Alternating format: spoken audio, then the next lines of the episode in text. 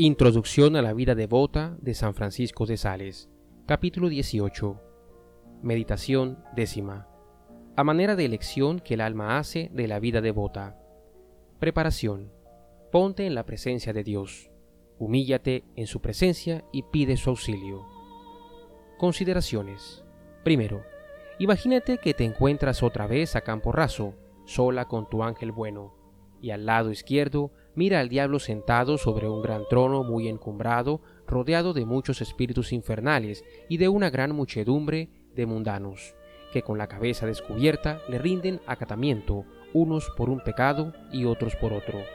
Mira la actitud de estos desdichados cortesanos de tan abominable rey, y verás como unos están furiosos de rabia, de envidia y de cólera, otros se matan mutuamente, otros andan demacrados, tristes y llenos de angustia, en busca de las riquezas. Otros entregados a la vanidad, sin ninguna clase de goce, que no sea inútil o vano. Otros envilecidos, perdidos y corrompidos en sus brutales afectos.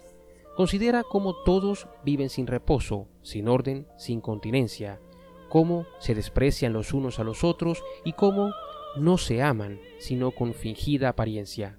Finalmente verás una desdichada nación tiranizada por este rey maldito que te hará compasión. Segundo, a la derecha contempla a Cristo crucificado, que con un amor cordial ruega por estos pobres endiablados para que salgan de esta tiranía y que los llama así rodeado de un gran ejército de devotos, juntamente con sus ángeles. Contempla la belleza de este reino de devoción, Qué hermoso es ver este cortejo de vírgenes, de hombres y mujeres más blancos que los lirios, esta asamblea de viudas aureoladas de una santa mortificación y humildad. Mira esa hilera de personas casadas que viven tan dulcemente, unidas por un mutuo respeto que no puede existir sino merced a una gran caridad. Ve cómo estos devotos saben hermanar los cuidados exteriores de su casa con los de la vida interior, el amor al marido con el amor al esposo celestial. Míralos en todas partes y siempre los verás con un porte santo, dulce, amable, escuchando a nuestro Señor al que quieren introducir dentro de su corazón. Se alegran, pero con una alegría graciosa, amorosa y bien ordenada. Se aman los unos a los otros, pero con un amor sagrado y enteramente puro. Los que en este pueblo devoto están afligidos no se atormentan excesivamente y no pierden la paz. En una palabra, contempla los ojos del Salvador que los consuela y repara como todos juntos suspiran por él. Tercero, hasta ahora has dejado a Satanás con su triste y desgraciado séquito, gracias a los buenos afectos que has concebido, pero a pesar de ello todavía no has llegado al Rey Jesús, ni te has juntado a la compañía santa y feliz de los devotos, sino que has fluctuado siempre entre uno y otro. Cuarto, la Santísima Virgen con San José, San Luis, Santa Mónica y otros cien mil que forman en el escuadrón de los que han vivido en medio del mundo, te invitan y te alientan. Quinto, el Rey crucificado te llama por tu propio nombre. Ven, mi bien amada, ven que quiero coronarte. Elección.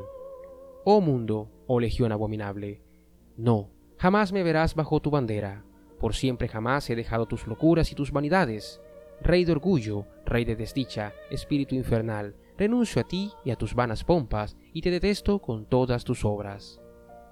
Y, al convertirme a ti, dulce Jesús mío, Rey de bienaventuranza y de gloria eterna, te abrazo con todas las fuerzas de mi alma, te adoro con todo mi corazón, te elijo ahora y para siempre, por mi Rey y con inviolable fidelidad, te rindo homenaje irrevocable, me someto a la obediencia de tus santas leyes y mandamientos.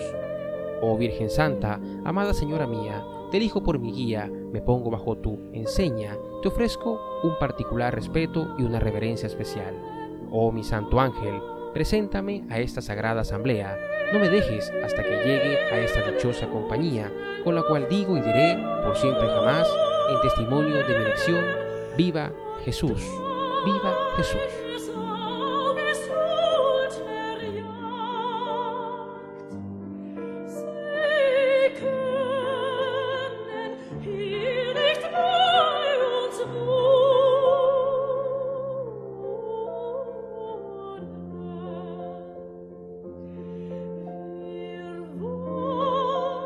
watched